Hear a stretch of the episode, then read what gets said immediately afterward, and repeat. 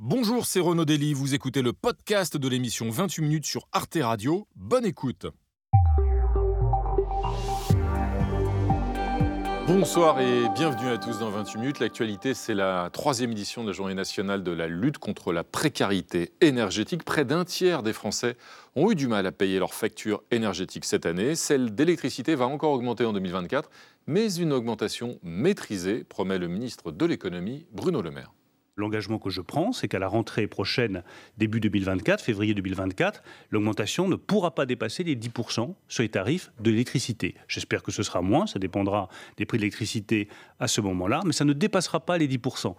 La flambée des prix de l'électricité est-elle vraiment derrière nous ou bien sommes-nous condamnés à la payer toujours plus cher? Nous en débattrons avant de retrouver dans la dernière partie de l'émission Marie Bonisseau et Xavier Mauduit bien sûr. Salut les amis Salut Renaud Bonsoir Renaud Alors quel est le programme ce soir? Renaud, l'historien Emmanuel Leroy-Ladurie, grand historien, est mort. Montaillou, village occitan, c'est lui. L'histoire de climat depuis l'an 1000, c'est lui aussi. Il fait partie de ceux, de celles qui ont changé la manière d'écrire l'histoire. Une chronique comme un hommage. On verra ça avec vous, Xavier. Et vous, Marie? Et moi, une chronique d'un mal moderne. L'État de New York aux États-Unis vient de nommer une ambassadrice de la solitude pour lutter contre ce fléau qui a, vous allez le voir, des vraies conséquences sur la santé. A tout à l'heure, Marie. Et pour commencer, nous recevons un couple qui traque sans relâche depuis près de 30 ans les génocidaires rwandais, en particulier ceux qui ont trouvé refuge en France. Grâce à Dafrosa et Alain Gauthier, plusieurs procès ont pu avoir lieu. Un sixième est en cours en ce moment même à Paris, un devoir de mémoire pour le million de victimes du génocide de 1994 au Rwanda. C'est tout de suite dans 28 minutes.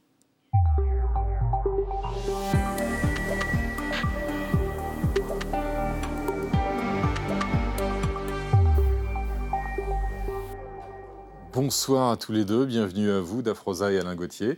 Laissez-moi vous présenter Anna Ndiaye et Benjamin Sportouche. Bienvenue, bienvenue les amis. Je le disais à l'instant, vous êtes donc cofondateur du collectif des partis civils pour le Rwanda et depuis maintenant 30 ans, euh, vous traquez les responsables du, génocide dont ont été victimes les Tutsis au Rwanda. C'était en 1994. Une traque euh, racontée d'ailleurs dans cette formidable bande dessinée, Rwanda à la poursuite des, des génocidaires. Vous menez donc ce travail, ce combat ensemble, la main dans la main, côte à côte. Qu'est-ce que ça change euh, justement euh, de poursuivre une telle mission à deux, en couple, Dafrosa?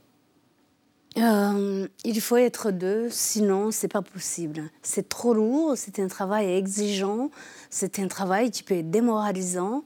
Euh, il faut que quand il y en a un qui est euh, plutôt bas, que l'autre soit un petit peu haut et que on puisse se soutenir. Sinon, c'est absolument impossible tout seul. Vous complétez l'un l'autre en quelque sorte, Alain, c'est ça? Oui, vous vous réconfortez l'un l'autre? Oui, vous avez raison. Je pense qu'on est très complémentaires, effectivement, euh, sur plusieurs plans. Euh, bon, on a besoin d'être ensemble pour se soutenir dans ce combat. Et je crois que malgré ces presque 30 ans passés, on a résisté. Euh, à toutes les difficultés qui se sont présentées. Et c'est ce qu'on va voir tout de suite avec euh, votre règle de trois. Comme chaque soir, elle est signée Olivier Boucreux. Rwanda, génocide et procès, c'est la règle de trois de Dafrosa et Alain Gauthier. Rwanda, c'est le titre d'une bande dessinée de Thomas Ribi et Damien Roudot qui raconte la quête de justice de Dafrosa et Alain Gauthier.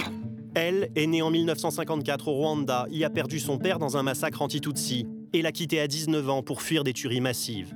Lui, jeune prof de théologie, est venu y enseigner à 23 ans dans une mission catholique. Ils s'y sont croisés sans vraiment se voir. Ce n'est que plus tard en France qu'ils se sont connus comme reconnus. Un mariage, trois enfants, une vie à Reims, lui au collège, elle dans un labo de chimie, et toujours si loin, si proche, le Rwanda. Ils y sont retournés régulièrement, ont vu la montée de la violence. Dafrosa a tenté d'exfiltrer sa famille, en vain. Sa mère l'a supplié de rentrer en France avant d'être assassiné en avril 1994, dès le début des massacres. Avec Alain, ils ne reviendront au Rwanda qu'en 1996, après le drame. 100 jours, 1 million de morts, un génocide. De ne pas avoir pu sauver les siens, Dafrosa porte en elle la culpabilité, mais aussi la force de lutter. Ma famille a été touchée, décimée. Euh, pour tout vous dire, je n'ai plus absolument personne au Rwanda. Absolument personne. Les époux Gauthier traquent depuis près de 30 ans les responsables de cette tragédie. Il n'y a pas un jour où l'on ne pense pas au génocide, disent-ils. Là-bas, ils recueillent des témoignages, font le pont entre la France et le Rwanda et agissent pour que des enquêtes soient menées en Europe. C'est le temps des procès. Personne encore jusqu'à maintenant, personne, aucun des accusés n'a reconnu le moindre fait. Le premier a eu lieu à Bruxelles en 2001. Sur le banc des accusés, quatre Rwandais, dont deux religieuses. La même année, le couple fonde le collectif des parties civiles pour le Rwanda. Le premier procès en France en 2014 a permis de condamner Pascal Simbikangwa, ancien capitaine de la garde présidentielle, à 25 ans de réclusion criminelle. Je crois que la magistrature française a fait un pas énorme J'en suis ému. Le sixième procès se terminera à Paris le 19 décembre. Peut-être une victoire de plus pour Alain, Dafrosa et la centaine de parties civiles présentes. Ils ne baisseront pas les bras. Comme il est écrit dans la BD, le travail d'une vie. Le travail d'une vie, en effet, que vous avez entamé euh, tout de suite, peu après le, génocide. Vous avez créé le, collectif, hein, ce collectif des parties civiles pour le Rwanda en 2001, hein, sept ans donc après les faits. Est-ce que ça signifie que déjà, dès ce moment-là, vous sentiez, euh, Gauthier, que les génocidaires risquaient d'échapper à la justice? Euh, On avait déjà eu l'exemple euh, de nos camarades, amis, frères euh, en Belgique euh, qui ont vu déferler tout de suite, euh, dès 94, dès l'été, des génocidaires, en fait des présumés, hein, mhm. tant qu'ils ne sont pas jugés, qu'ils ont vu arriver en grand nombre. Et c'est là aussi qu'ils ont commencé à s'organiser. Et, c'est vrai que là, déjà, on a pris conscience parce que on a, mhm. on a pris exemple. J'avais mon frère qui était dans le premier comité belge et, c'est vrai que tout de suite, on était alertés. Et, comment, très concrètement, Alain Gauthier, comment est-ce que vous travaillez euh, sur le terrain? Lorsque vous allez mener des enquêtes, comment est-ce que vous faites pour rassembler des témoignages, des éléments qui permettent d'incriminer tel ou tel? Alors en fait, dès qu'on apprend la, présence d'une personne qui est susceptible d'avoir euh, participé au génocide des Tutsis, qui vit en France, dès qu'on a réussi à le localiser, eh on se rend sur place au Rwanda, sur les lieux des crimes, et on va essayer de trouver un maximum de témoins euh, soit des rescapés euh, qui peuvent euh, nous donner leur témoignage, mais aussi, surtout, si c'est nous qui déposons les plaintes, et c'est le cas depuis 2001, surtout des tueurs qui, ont travaillé avec la personne qu'on veut poursuivre en justice. Et lorsqu'on a recueilli un certain nombre de, ces témoignages, eh bien, on les ramène. S'ils ont été pris en Kinyarwanda, d'Afroza les traduit, on les remet à nos avocats qui vont déposer euh, les plaintes auprès du pôle crime contre l'humanité. Euh, Dafrosa Cotier, comment vous êtes accueilli aujourd'hui au Rwanda? Parce qu'on sait que ce qui est important aujourd'hui, c'est la réconciliation dans le pays. Est-ce que vous avez l'impression parfois de gêner? Euh, on n'a pas de problème particulier pour aller recueillir les témoignages. en revanche, on prend des précautions parce que les témoins, surtout des rescapés, ont souvent peur. Et parfois, ils nous disent, nous avons pardonné, euh, nous ne pouvons pas vous donner le témoignage de tel ou tel euh, parce que euh, nous, nous, sommes réconciliés. Mmh. Donc, il y a ce côté-là, qui est le côté plutôt politique, mais il y a le côté aussi religieux, où on a pardonné dans les églises, on a fait des séances de... de mmh de, pardon, je ne sais pas comment je peux vous l'appeler. Et ensuite, donc, il y a ces deux volets qui peuvent vous compliquer les choses, mais généralement, on n'a pas de problème. Euh, voilà, on travaille euh, tranquillement. Y, y, compris pour parler, euh, Alain Gauthier, avec des tueurs présumés, des bourreaux présumés, justement Vous réussissez à les faire, à les faire parler? Oui, alors la plupart sont généralement d'accord pour, pour nous confier leurs témoignages. alors peut-être déjà parce que euh, ils ne supportent pas l'idée que ceux qui ont réussi à fuir parce qu'ils étaient médecins, prêtres, euh, euh, préfets, etc., donc des gens qui avaient un niveau social plus élevé qu'eux, ont pu fuir et échapper à la justice. Parce que ces, ces tueurs qu'on rencontre, on les rencontre soit en liberté quand ils ont purgé leur peine, soit en prison. Et certains sont condamnés à perpétuité. Et vous évoquez ceux qui ont pu fuir. Vous estimez entre 200 et 400 le nombre de génocidaires présumés présents en France? C'est pas impossible. C'est énorme. Même plus. Oui, mais c'est bon, c'est difficile de savoir. Mais les autorités françaises, pour certains, le savent.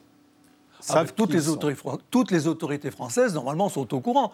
Depuis, euh, depuis plus de 25 ans, euh, on a alerté euh, tous nos présidents de la République, un, un, nombre important de, députés, pour tenter de leur expliquer le, sens de notre travail.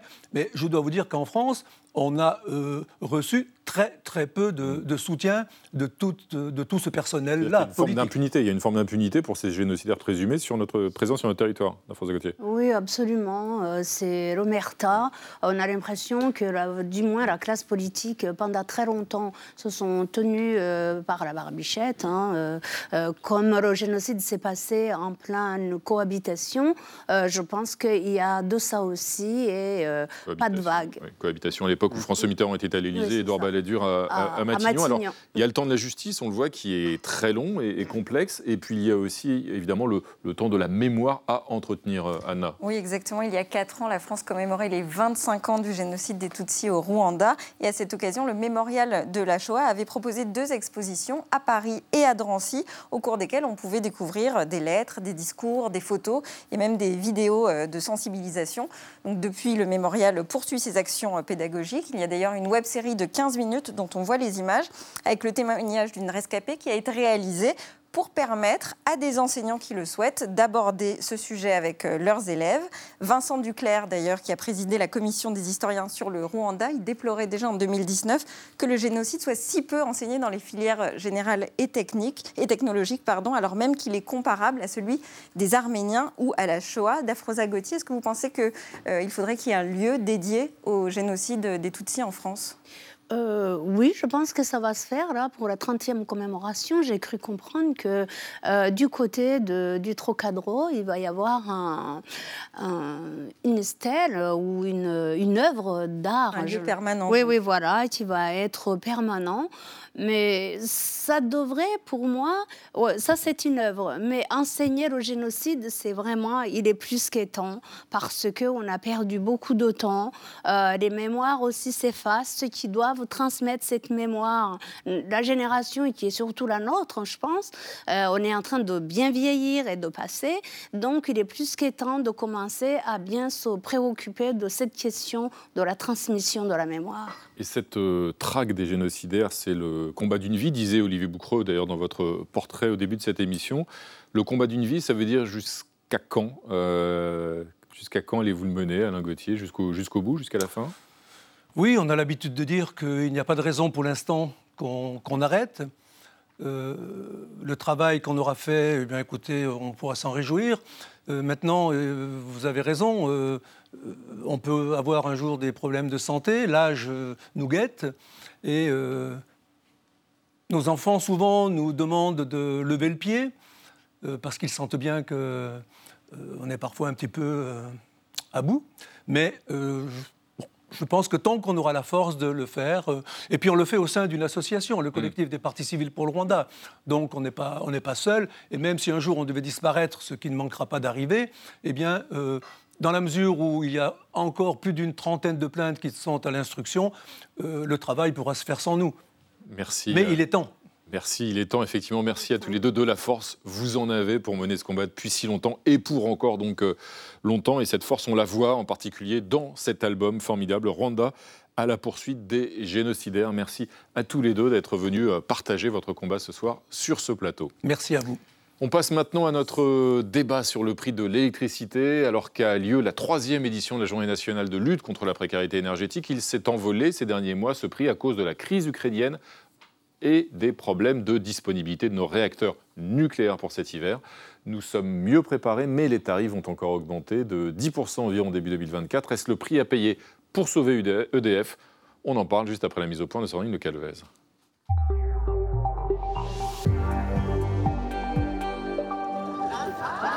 Souvenez-vous, l'hiver dernier, la question était omniprésente. Allions-nous avoir de l'électricité à Noël et du chauffage en janvier? Sur fond de guerre en Ukraine et de flambée des prix de l'énergie, l'exécutif appelait à la sobriété énergétique et menaçait même de couper le courant.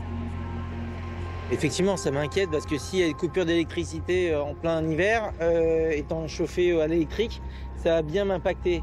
Les scénarios de coupure de courant sont désormais bien loin. La guerre en Ukraine n'est pas terminée, mais les stocks de gaz sont pleins. Le parc nucléaire tricolore, partiellement en maintenance l'hiver dernier, fonctionne de manière satisfaisante. Les renouvelables se développent et la consommation d'électricité baisse. Pour autant, le prix du kilowattheure ne va pas fléchir. Au contraire, le 1er février 2024, le tarif sera révisé à la hausse. Pas plus de 10% assure le gouvernement, mais c'est déjà beaucoup trop pour tous ceux qui ont vu leur facture flamber depuis l'an dernier, comme ce boulanger de Seine-et-Marne obligé de s'adapter. Depuis l'hiver dernier, on est passé de 1900 euros à 8500 euros. On a investi dans des doudounes pour euh, justement euh, le chauffage qu'on ne met pas dans le magasin. Pour encadrer les prix et préparer la fin progressive du bouclier tarifaire, des mesures sont annoncées contre les pratiques abusives de certains fournisseurs d'électricité. Un accord a également été passé entre l'État et EDF sur un prix de référence de l'électricité nucléaire autour de 70 euros le mégawattheure.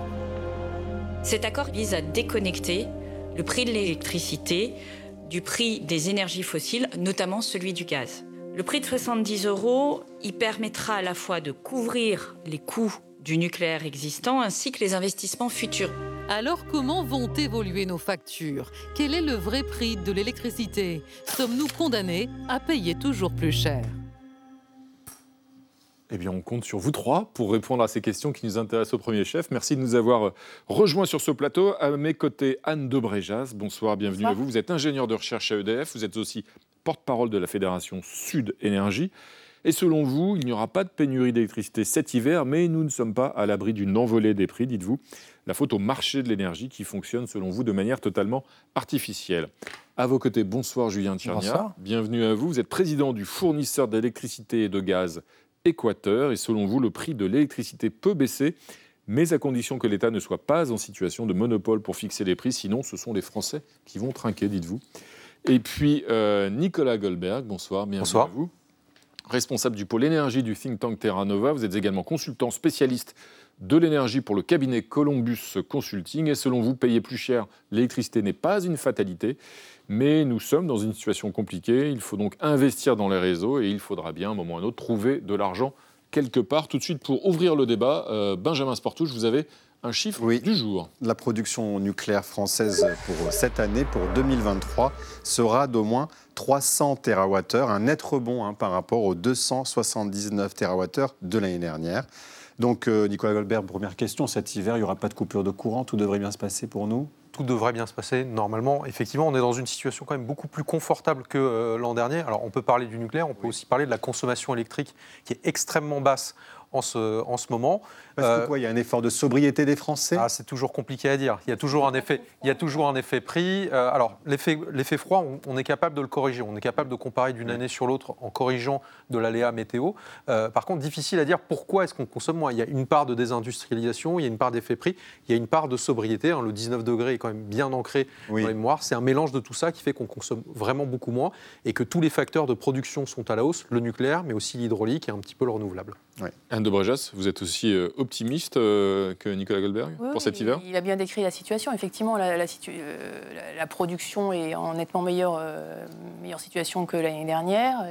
Et, donc, sauf catastrophe, on ne devrait pas avoir de, de... Parce que les réacteurs nucléaires fonctionnent bien cette année, c'est ça On en a 56 oui, en France ça a été décrit, effectivement.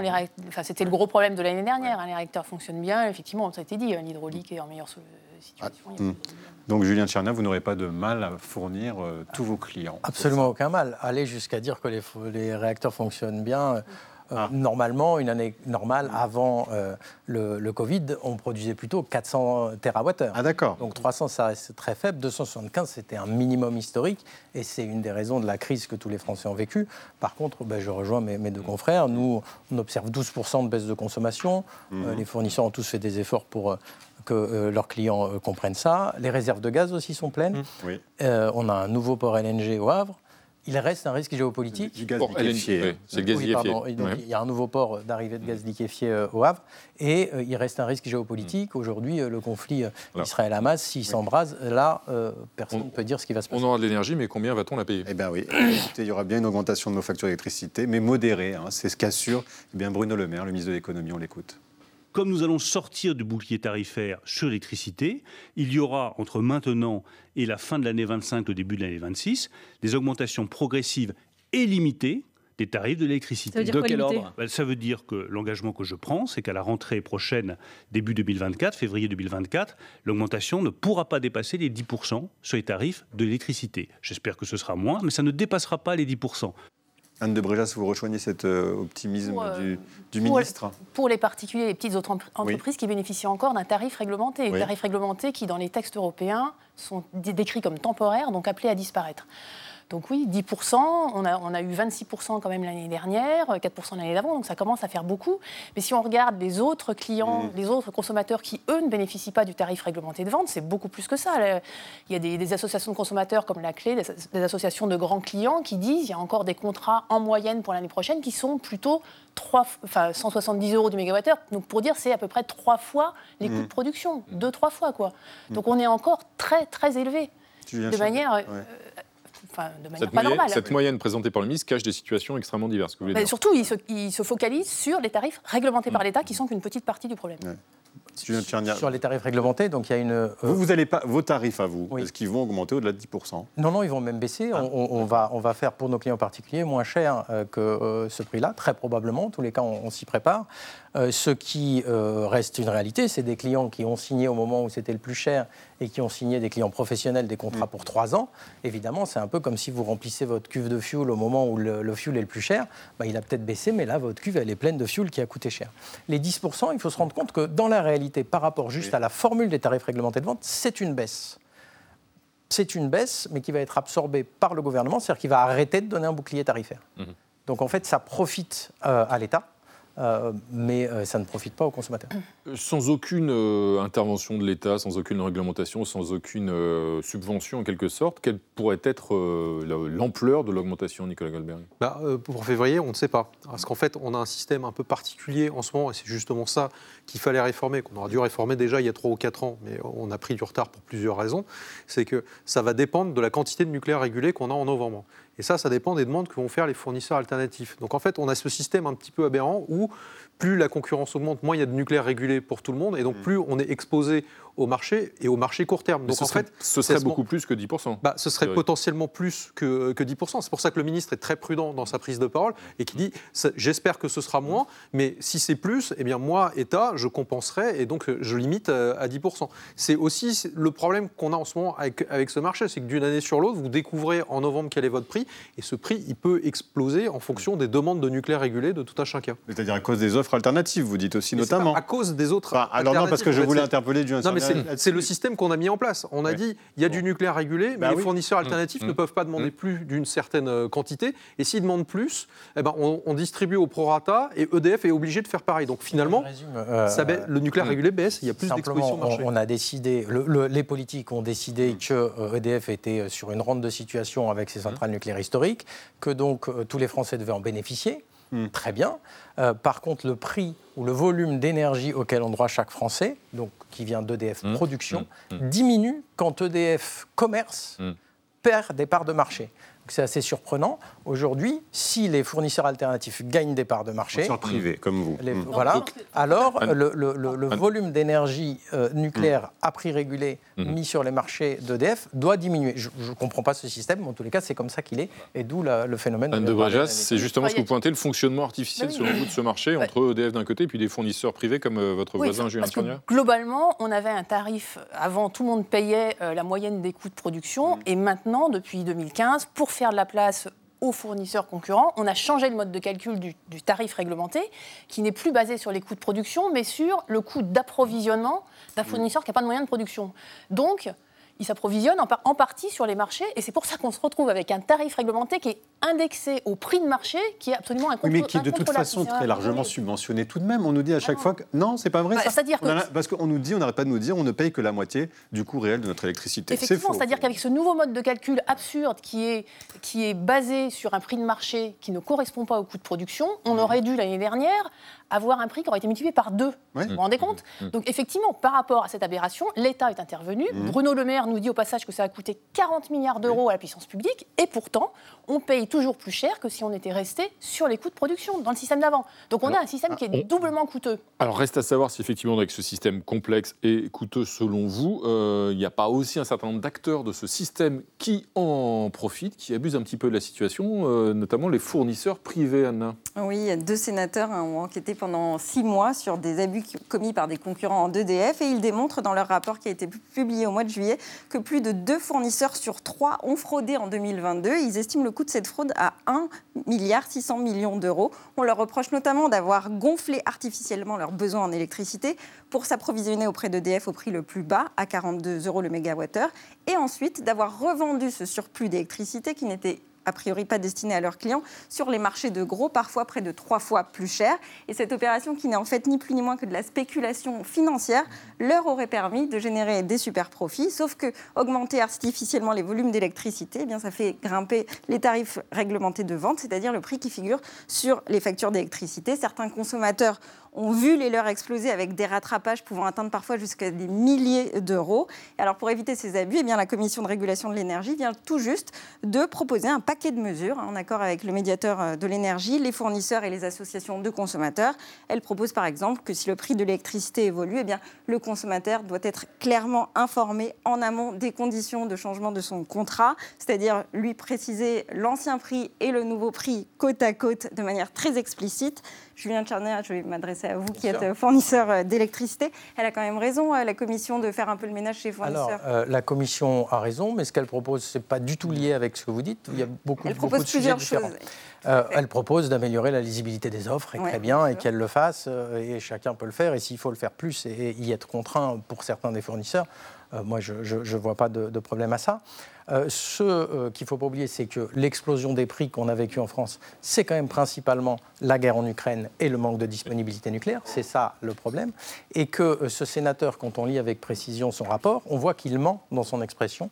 aucun qu'il ment, c'est un menteur. C'est-à-dire qu'en fait, aucun fournisseur n'a fraudé. Il s'agit simplement, pour un fournisseur, de prévoir l'année d'avant quel va être son droit à cette électricité régulée. C'est comme ça que ça se passe. Je dois prévoir. Par exemple, votre filiale Blanca euh, de votre, de votre groupe, elle a été rappelée à l'ordre par la Commission. Exactement. Donc notre, notre filiale Blanca euh, euh, a prévu en décembre 2022 sa consommation pour 2023. ça représentait 0,01% du volume réglementé. On a eu du retard sur le, le, démarrage, on en a parlé à la Creux qui a dit qu'il faudrait arrêter. La c'est la comité de régulation On en a parlé aux, gendarmes de l'énergie, mmh. qui a dit qu'il faudrait arrêter. On a dit oui. Et on a été obligé de passer devant le, le, tribunal pour le faire, parce que la réglementation l'impose, qui nous a d'ailleurs bien dit euh, ben, on ne fait pas une mesure punitive, on arrête simplement cette livraison. Mais ce que, vous plaidez, c'est donc l'erreur involontaire dans les prévisions. Ce n'est pas des besoins gonflés artificiellement. C'est votre défense. C'est plus qu'une défense. C'est le, le, ah. tribunal a statué sur, sur, sur ce point de vue-là. Hein, ce n'est pas une défense, c'est que euh, le tribunal a statué et c'est comme ça. Anne de Bréjas et en fait, le, problème est systémique, c'est-à-dire que vous avez une activité, je suis désolée de vous le dire, qui consiste à acheter pour revendre de l'électricité, ce qui existe dans aucun autre secteur, sans, sans rien faire physiquement. Donc vous achetez une électricité qui est la même pour tous. Donc je ne vois pas qu'est-ce qu'on met en concurrence. Il n'y a pas de plus-value, ce que vous voulez dire. Il n'y a, pas de aucune hmm. plus-value physique. Et donc, comment voulez-vous euh, comment voulez-vous gagner de l'argent? Vous êtes obligé de la vendre plus cher que ce que vous avez acheté. Et donc, ça, c'est de l'argent qui est payé en supplément. Hmm. En plus, ça crée des. Du coup, on n'a pas d'égalité de traitement entre, entre les, usagers. Enfin, avant, tout le monde avait le même, le même tarif, hein, le tarif bleu. Hmm. Aujourd'hui, c'est la négociation individuelle. Est-ce que c'est ça qu'on veut pour un bien de première nécessité comme l'électricité?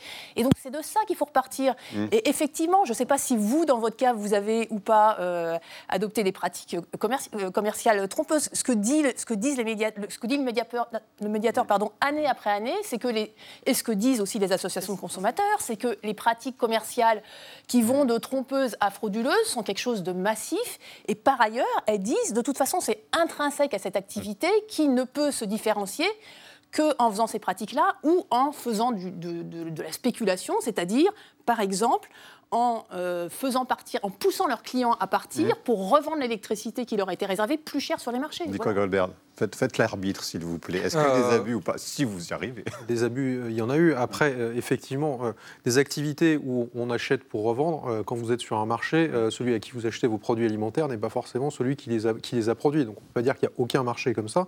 Sur les abus, il y en a eu. Il y en a eu et il y a eu des, il y a eu des condamnations. après, ce qui était reproché dans ce, dans ce rapport, c'est que, en fait, pour le nucléaire régulé, vous devez prévoir d'une année sur l'autre. Mmh. Donc une année où les prix explosent et où on dit à tout le monde il faut faire des économies, bah forcément les fournisseurs surestiment leurs besoins parce qu'en fait comment est-ce qu'ils estiment leurs besoins? Ils l'estiment avec l'historique. Mais quand on est dans le cadre d'un plan sobriété et d'une explosion des prix où tout le monde baisse sa consommation, bah forcément on se retrouve avec des fournisseurs qui ont surestimé leurs besoins parce qu'ils n'avaient pas l'historique et parce que surtout on a une chute imprévisible des, euh, des consommations d'électricité. On se souvient pourtant, euh, on va avancer un petit peu, que c'était les consommateurs qui étaient au, cœur de la promesse formulée euh, lors de l'ouverture du marché de l'électricité à la concurrence, puisqu'il s'agissait bien de, faire baisser la facture pour les entreprises comme pour les particuliers d'ailleurs, avec des arguments assez percutants. Notre, euh, notre archive du jour, vous allez voir, nous ramène en 2004. Deuxième visite de la journée pour ce commercial et un objectif de taille, débaucher les clients d'EDF. Vous savez peut-être que le marché s'ouvre à la concurrence La cible, des PME, artisans ou commerçants autorisés depuis aujourd'hui à changer de fournisseur d'électricité. Euh, vous payez aujourd'hui 310 euros que vous retrouvez là. Demain, eh bien, vous ne paierez plus que 247 ah euros. Faire chuter la facture de 10%, ce n'est qu'une promesse, mais elle est séduisante. Une simple signature et cette esthéticienne n'est maintenant plus cliente d'EDF. Je devrais faire des, une économie de 300 euros à peu près par an, donc euh, c'est pas négligeable. Si je dois acheter une cravate, euh, la même cravate, 20 euh, euros moins chère, eh bien je vais, je vais l'acheter, si c'est la même. Or là, c'est la même électricité. Julien Tchernia, la promesse quand même, c'était la baisse des, des, factures. Bon, Franchement, on l'a pas vu, on l'a pas vu ça. Je suis absolument pas d'accord avec vous, et c'est très intéressant. Mais déjà sur le marché, il faut comprendre que euh, euh, nous, on pense que le producteur doit être séparé du commerçant. Pour moi, c'est quelque chose de très important. Euh, aujourd'hui, vous avez tous les secteurs, mm. contrairement à ce que vous avez dit, qui sont comme ça. Le marchand de journaux, c'est pas eux qui écrivent les journaux. Les libraires, c'est pas eux qui écrivent les livres. Les pharmaciens, c'est pas eux qui produisent les, les, médicaments. Euh, les agences de voyage, c'est pas eux qui, etc. Donc c'est tout à fait normal d'avoir un producteur et un commerçant. Et ça permet même la diversité. Nous, par exemple, on défend l'énergie renouvelable. Avant qu'on arrive sur le marché, personne ne proposait aux clients particuliers du 100% biométhane. Notre arrivée sur le marché a fait apparaître ces offres. Je donne un autre exemple. Vous avez toujours, quand vous avez un acteur dominant, un déficit d'information qui fait que le mmh. régulateur ne peut pas tout. Euh, je vais vous parler de Strasbourg et du bouclier gaz. À Strasbourg, il y a un fournisseur qui n'est pas EDF, mais qui est filiale d'EDF, qui s'appelle Électricité et de Strasbourg, qui vend de l'électricité et du gaz, qui ne fournissait pas en 2022 aux clients une offre avec le bouclier tarifaire gaz. Mmh. Ils expliquaient qu'ils ne pouvaient pas, que d'un point de vue informatique, c'était impossible. On l'a appris. Équateur est venu sur Strasbourg, mmh. a fait une offre avec bouclier tarifaire gaz. Ça nous a pris une semaine. On l'a fait savoir.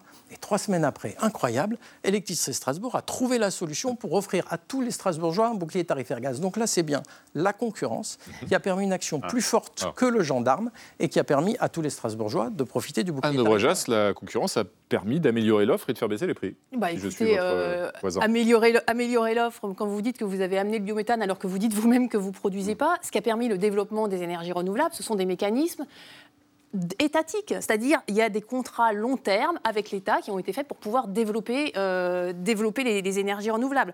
Ensuite, moi je voudrais quand même revenir sur cette histoire de commerçants où vous me dites c'est partout et vous, vous, faites plein de citations. Moi je connais aucun secteur. Les commerçants, normalement, ils achètent en gros, ils choisissent leurs marchandises, ils stockent, ils livrent, enfin ils transportent et ils livrent le client. Vous, vous touchez pas à l'électricité, c'est transporter, livrer, sans rien. Il n'y a aucune autre activité où il y a un détaillant qui ne fait bah, rien. Les, vendeurs de journaux, les agences de voyage. Euh, non, les, vendeurs de journaux, encore une fois, elles achètent, elles transportent, elles ah mettent à disposition. Elles ne transportent pas. Le transport des, journaux, c'est une. Elles, elles mettent à disposition. Vous, c'est fait directement, automatiquement par les réseaux. Il n'y a, a, rien. Ensuite, le déficit d'information. L'impact sur les prix l'ouverture du marché sur les, sur les, prix. La Commission européenne, en 2015, donc avant la flambée des prix, a dit le bilan est, très décevant, c'est-à-dire qu'au début de l'ouverture des marchés, en 2000, on avait des mmh. prix comparables aux États-Unis. Maintenant, c'est deux fois plus cher.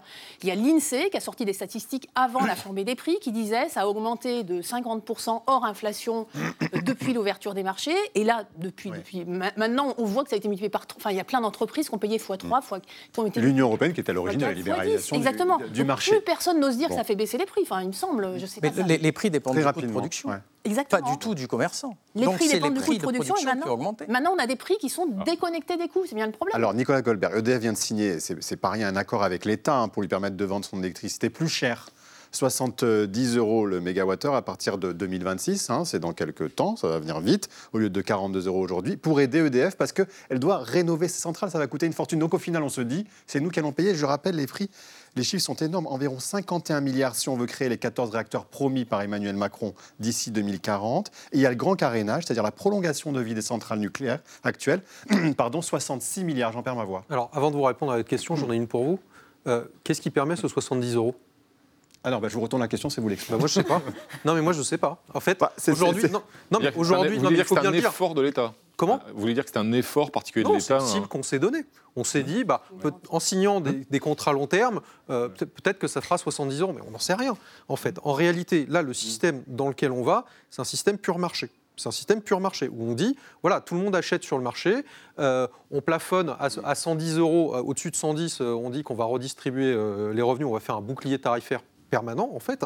Mais euh, aujourd'hui, je ne sais pas comment est-ce qu'on atteint cette cible de 70 euros, et moi, je ne m'engagerai pas là-dessus, en fait. Ah en bah, réalité, c'est- on a un fonctionnement de marché, donc ça veut dire que quand les marchés seront hauts, on aura des prix hauts, et on a un système fiscal Mm. qui est autre qu'un fonctionnement de marché, qui permet une rétroaction quand les prix sont un peu, un peu trop élevés. Mais aujourd'hui, si les prix de marché évoluent autour de 75 ou de 78, bah, vous paierez 75 ou, euh, ou 78, et c- c'est ça qu'on a. Ensuite, euh, il y a un risque quand même là-dessus, c'est que si les prix de marché tombent à 30, et ça on l'a déjà vu, en 2015, entre 2015 et 2018, les prix de marché étaient extrêmement bas, et c'est ça qui a Ah bah, À ce moment-là, pénalisé l'État a prévu que c'est EDF qui doit rendre un peu d'argent. Si bah, euh, non, non, non, non, non, Ah, non, non, pas prévu. non, non, on dit Ah, EDF, on dit EDF vend tout sur le marché. Donc si le marché est à 30 euros, EDF vendra à 30 euros et sera à perte. Il n'y a aucun mécanisme qui nous, pro- qui nous protège contre ça. Mm. C'est pour ça que euh, nous, Terra Nova, on avait dit ce serait bien de prévoir un plancher pour euh, le jour où ça arrivera. Et c'est déjà arrivé dans le, Mm. le passé. Mais voilà, au- demain, on a un fonctionnement complet sur euh, le marché et on se dit bah, peut-être qu'en signant des Donc contrats c'est au doigt mouillé. ça attendra, dire que euh, ça a été fait au 70 doigt mouillé. Je Anne pense que ça a été fait au doigt mouillé. Et après, on a un système fiscal qui, au-dessus de 110, vient faire une rétroaction. Oui, mais je suis, je suis tout, à, tout à fait d'accord avec vous. Mais enfin, le résultat, c'est qu'il y a deux ans, le ministre euh, Bruno Le Maire disait on a des prix de l'électricité absolument aberrants. Comment ça se fait qu'on a des prix d'électricité qui dépendent du prix du gaz alors qu'on produit pratiquement Oui. pas avec le gaz On est deux ans plus tard, ça fait deux ans qu'on nous dit qu'il va y avoir une réforme des marchés qui va réorganiser ça, on va rajouter des rustines comme toujours sur le marché. Et finalement, qu'est-ce qu'on voit? C'est pire qu'avant. Effectivement, c'est pas régulier, mais on n'y arrive pas parce que mettre en concurrence de l'électricité, c'est pas possible. Et le fond du problème, c'est qu'on a donc. Donc renationalise marché. tout pour Mais vous. Oui, ça, on revient à un système public qui reste intégré aux échanges avec les autres pays, contrairement à ce Mm. qu'on entend. Alors là, c'est des gros mensonges. Si on revient à un système public, soi-disant, on se déconnecterait des, des autres pays, mais enfin, c'est les, les- Mm. les interconnexions, on, on exporte notre nucléaire depuis bien avant les marchés.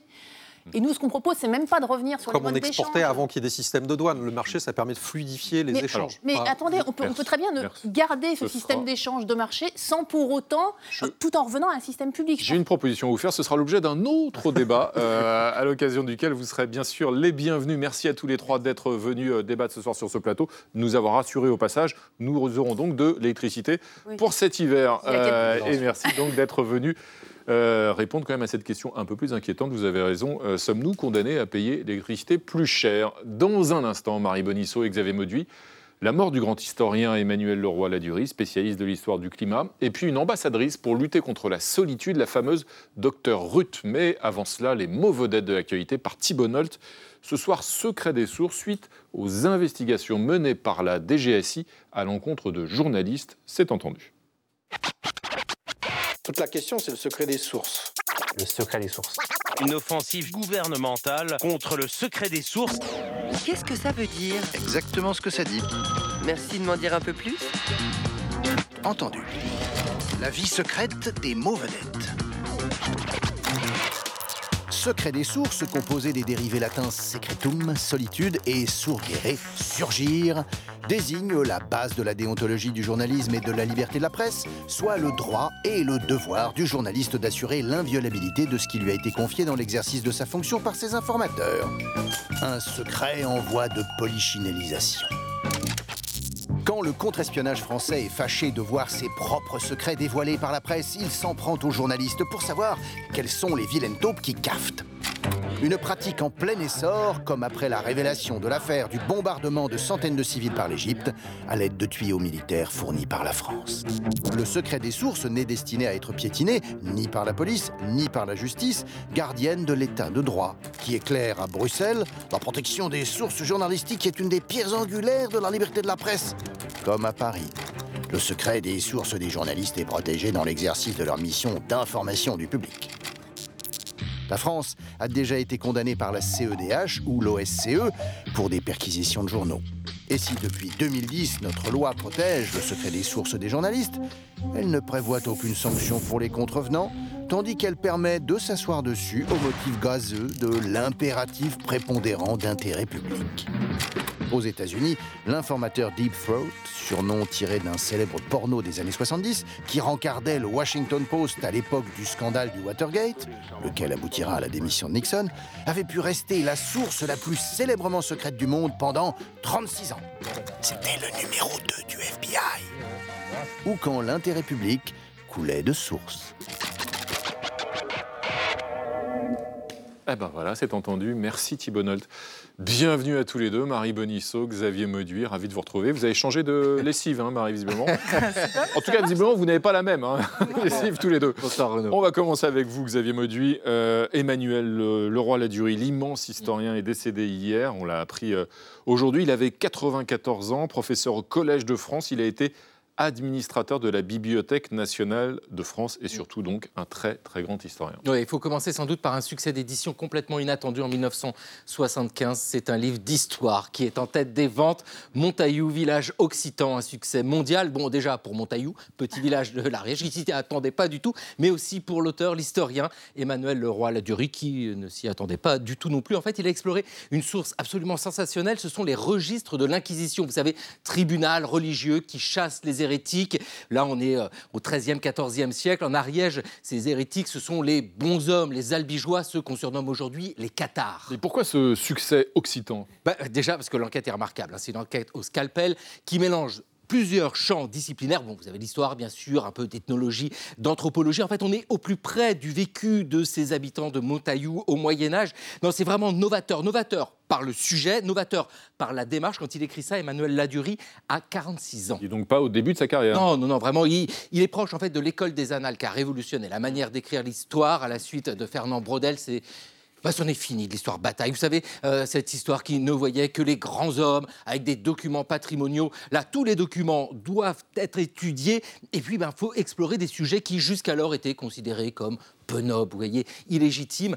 Euh, le roi Ladurie fait une thèse sur les paysans du Languedoc sous l'Ancien Régime. Et puis après, il s'intéresse à l'histoire du climat. L'histoire du climat depuis l'an 1000, paraît en 1967. C'est d'ailleurs très logique, hein, parce que les conditions de vie des paysans bah, dépendent du climat. Hein. sont les semences, les moissons. Et par cette histoire du climat, Emmanuel Leroy Ladurie est un pionnier dans l'histoire de phénomènes qui nous intéressent aujourd'hui particulièrement, le réchauffement climatique. C'est peu dire qu'il est un historien qui a marqué son temps avec la reconnaissance de ses pairs, de ses collègues, de l'institution aussi et du grand public.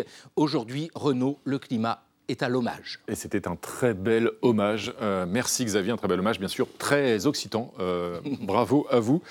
Euh, Marie, on va enchaîner avec vous. Euh, après une longue vie à parler de, de sexe, voilà que la plus célèbre des sexologues américaines s'attaque à la solitude à 95 ans le docteur Ruth Westmeyer est nommée ambassadrice de la solitude par l'État de New York. Oui, ça a dû leur faire tout drôle hein, aux téléspectateurs américains qui ont découvert cette cultissime petite bonne femme, je me permets l'expression parce qu'elle fait vraiment 1m40, au tout début des années 80, dans une émission qui s'appelait Sexually Speaking, sexuellement parlant, c'est comme ça que je le traduirais, émission de radio, où Ruth Westheimer parlait de tout et crûment avec, écoutez, un délicieux accent allemand.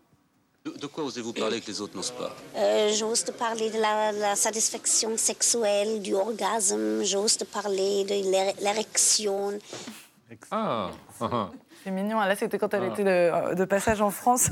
Vous êtes, tout, tout, ému. En 86. Mais non, mais je l'adore. Il faut vraiment vous regarder. Il y a un mm. documentaire sur elle. Bref, Ruth Westheimer et ses innombrables euh, shows télévisés, émissions de radio. Elle a écrit des dizaines de bouquins euh, sur l'érection, comme elle dit. Ah. Comment est-ce qu'elle a fini ambassadrice de la solitude dans sa région, donc dans l'État de New York? Eh ben, c'est un glissement que je trouve absolument passionnant parce qu'en fait, elle est passée d'une épidémie à une autre. 1980 sont les premiers cas de sida décrits aux États-Unis dans des médias nationaux à l'époque, pendant toute la décennie. Ruth, elle va parler d'homosexualité, de préservatif, de mieux connaître son ou sa partenaire euh, sexuel. Et ça, ça va être euh, l'explosion de tabous. Personne n'en parlait à l'époque. Quatre décennies plus tard, printemps 2023, l'administrateur de la santé publique des États-Unis, un personnage important, va alerter tout le monde sur une épidémie, une autre, une épidémie de santé croissante dans le pays et dans le monde entier. C'est la solitude, mmh. ou plutôt le sentiment de solitude, parce qu'il faut qu'on sache de quoi on parle. On parle euh, d'une subjectivité. Vous pouvez être très entouré et vous sentir tout seul. C'est de ça qu'on parle. Or, désormais, euh, les médecins, euh, ils analysent la solitude en des termes de santé publique. Elle touche toutes les tranches euh, d'âge, d'ailleurs, pas que les plus âgés. Et il y a un chiffre qui est brandi depuis quelques années qui vient d'être pris par l'OMS, c'est la solitude peut être aussi mortelle que fumer 15 cigarettes par jour. Qu'est-ce que ça veut dire? Ça veut dire que l'être humain, depuis qu'on était tout nu dans des cavernes, c'est-à-dire ah depuis il y a longtemps, a compris que le groupe est essentiel à sa survie, à sa sécurité. Quand vous vous sentez seul, votre cerveau il va sécréter des hormones de stress. Or, le stress chronique, ça a des conséquences très concrètes sur votre corps, ça joue et ça augmente euh, les risques de maladies cardiaques, les accidents vasculaires cérébraux, le diabète et pour les personnes âgées, euh, les risques de démence. Il y a plusieurs causes à cette explosion actuelle de la solitude. Évidemment, le Covid, on en a déjà mhm. beaucoup parlé, mais aussi euh, les réseaux sociaux, on ne voit plus les gens en vrai, et puis aussi la physionomie des villes. Il faut se croiser dans des parcs, des bibliothèques, des cafés. Il faut en construire. Route à du boulot devant elle. Merci Marie Bonisso. si au passage, si vous avez un ou deux bouquins de votre ami Route, c'est pas pour moi, hein, c'est pour, un, c'est pour, pour, un ami, c'est pour un ami qui se pose des questions sur, n'est-ce pas Benjamin? Voilà. merci en tout cas, merci à tous mes amis. merci de nous avoir euh, suivis. Rendez-vous demain à 20h05 pour le club de 28 minutes. Bonne soirée, tchuss.